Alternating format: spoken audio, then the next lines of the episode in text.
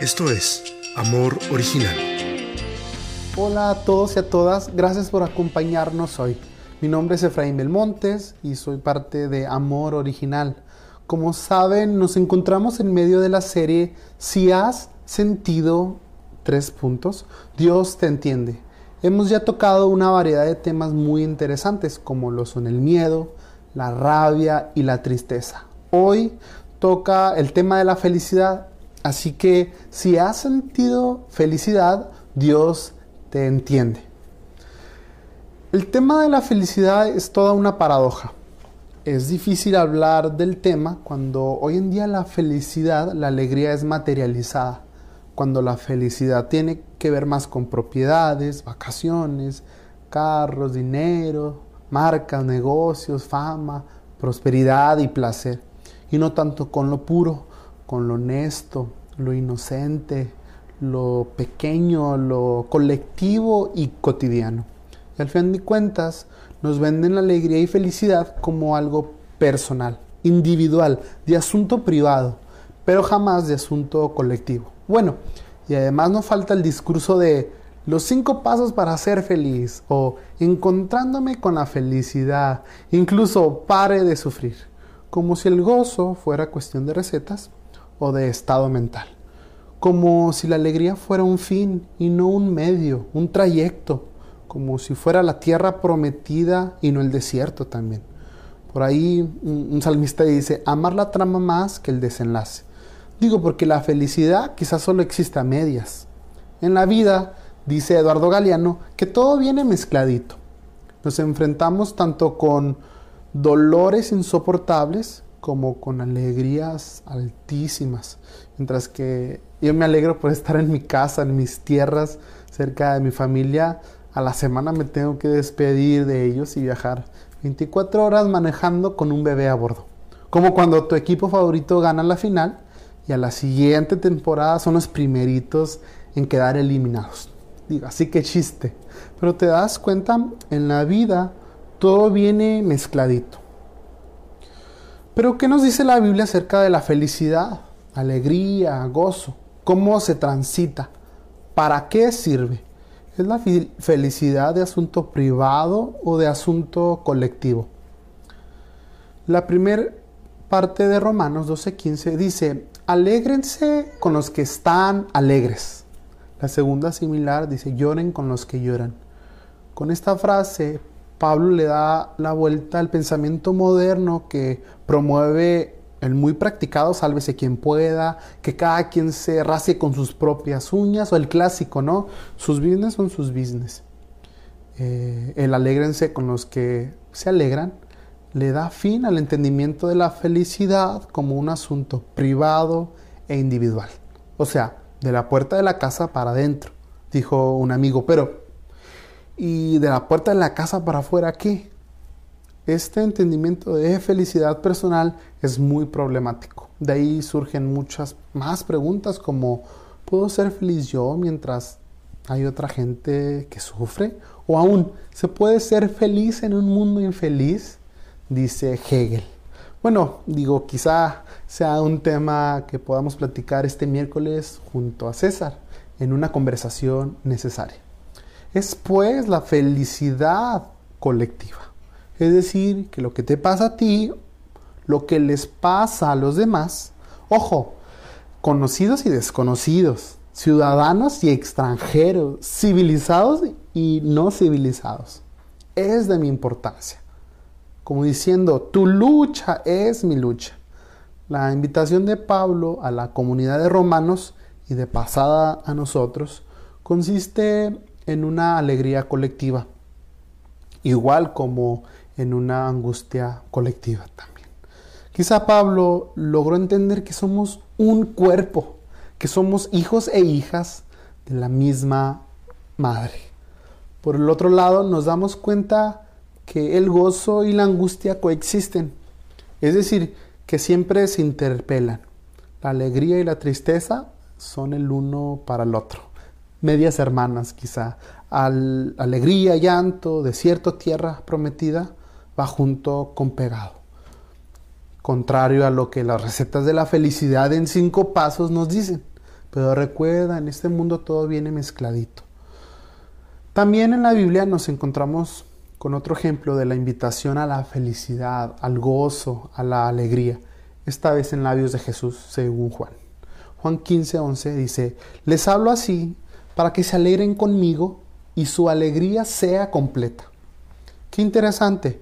Nos encontramos con un Jesús alegre y que llama, invita a sus discípulos a la alegría perfecta. Un gozo perfecto, es decir, que cumple con su propósito. O sea, una felicidad que no entorpece, que no nos ciega, que no nos causa amnesia. Es decir, que no nos hace indiferente a las necesidades más grandes del mundo y esta humanidad, sino todo lo contrario. Nos centra, ah, nos anima a detenernos un tantito, a observar la creación, la naturaleza. No sé, saludar al pastito, decirle buenos días a la hormiguita que va pasando, despedirnos en las tardes de esa nube en forma de dragón. Esa felicidad que nos hace contemplar los gestos del extraño, voltear a ver al otro y a sus necesidades y escuchar el eco de los gritos frustrados que claman por ayuda. Un gozo perfecto que surge de las pequeñas cosas, de lo diminuto, de lo noble, de lo cotidiano. Y aunque es difícil, ya que la presión social nos empuja y obliga a basar la felicidad en lo material, lo que está de moda, el prestigio, los likes y todo eso, Dios nos invita al gozo colectivo. Dios nos llama a la alegría como trayecto, como camino en, el que la felicidad y angustia se toman de la mano.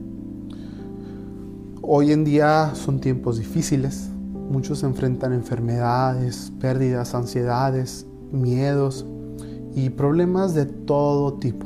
Ah, yo sé, eh, puede ser difícil y casi imposible encontrar un momento tranquilo de felicidad en estos tiempos. Por eso mismo eh, es importante recordar que se vale alegrarse. Eh, por supuesto que se vale caminar, explorar, transcurrir la felicidad, sobre todo cuando ésta nos pone con los pies en la tierra, en este mundo frágil y quebrantado. Recordemos, Dios nos ofrece su gozo y, no es un gozo cualquiera, es, es un gozo colectivo de gratitud y solidaridad. Una alegría de las pequeñas cosas y entre lo cotidiano. Un gozo que surge en las buenas, en las malas y aún en, tú sabes, en las más o menos.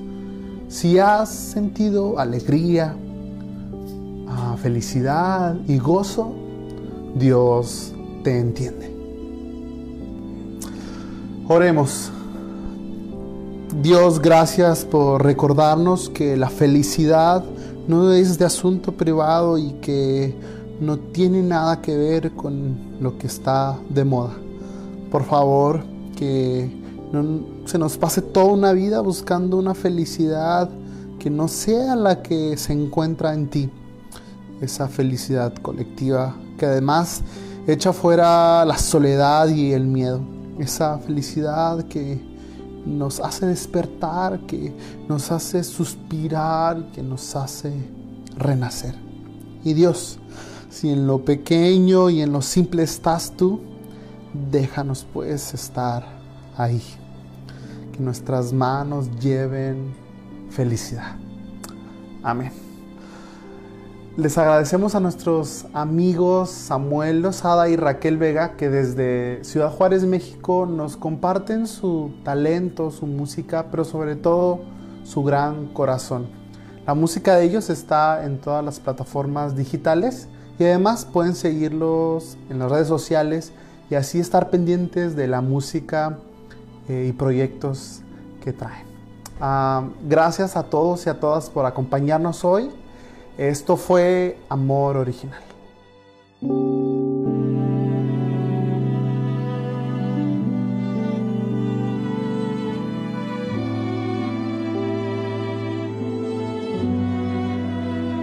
luchamos por conseguir, por hacer y lograr. Se nos pasa la vida y voy buscando felicidad.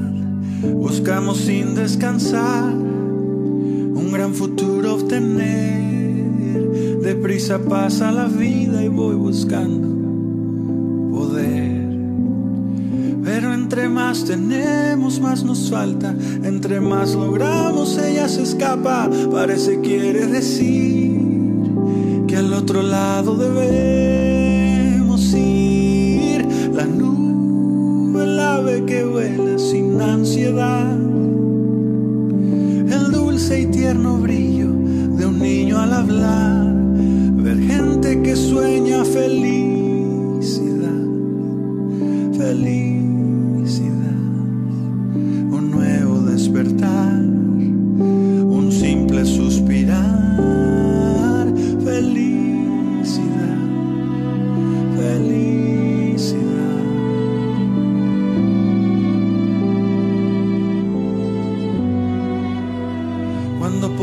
Podremos sentir felicidad al decir lo nuestro será para que aquel que quiera pueda seguir, abrir caminos, sembrar.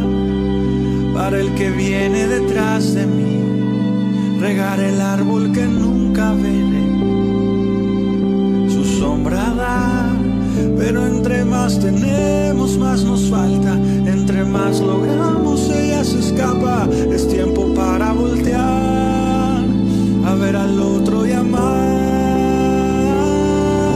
Felicidad que otro tenga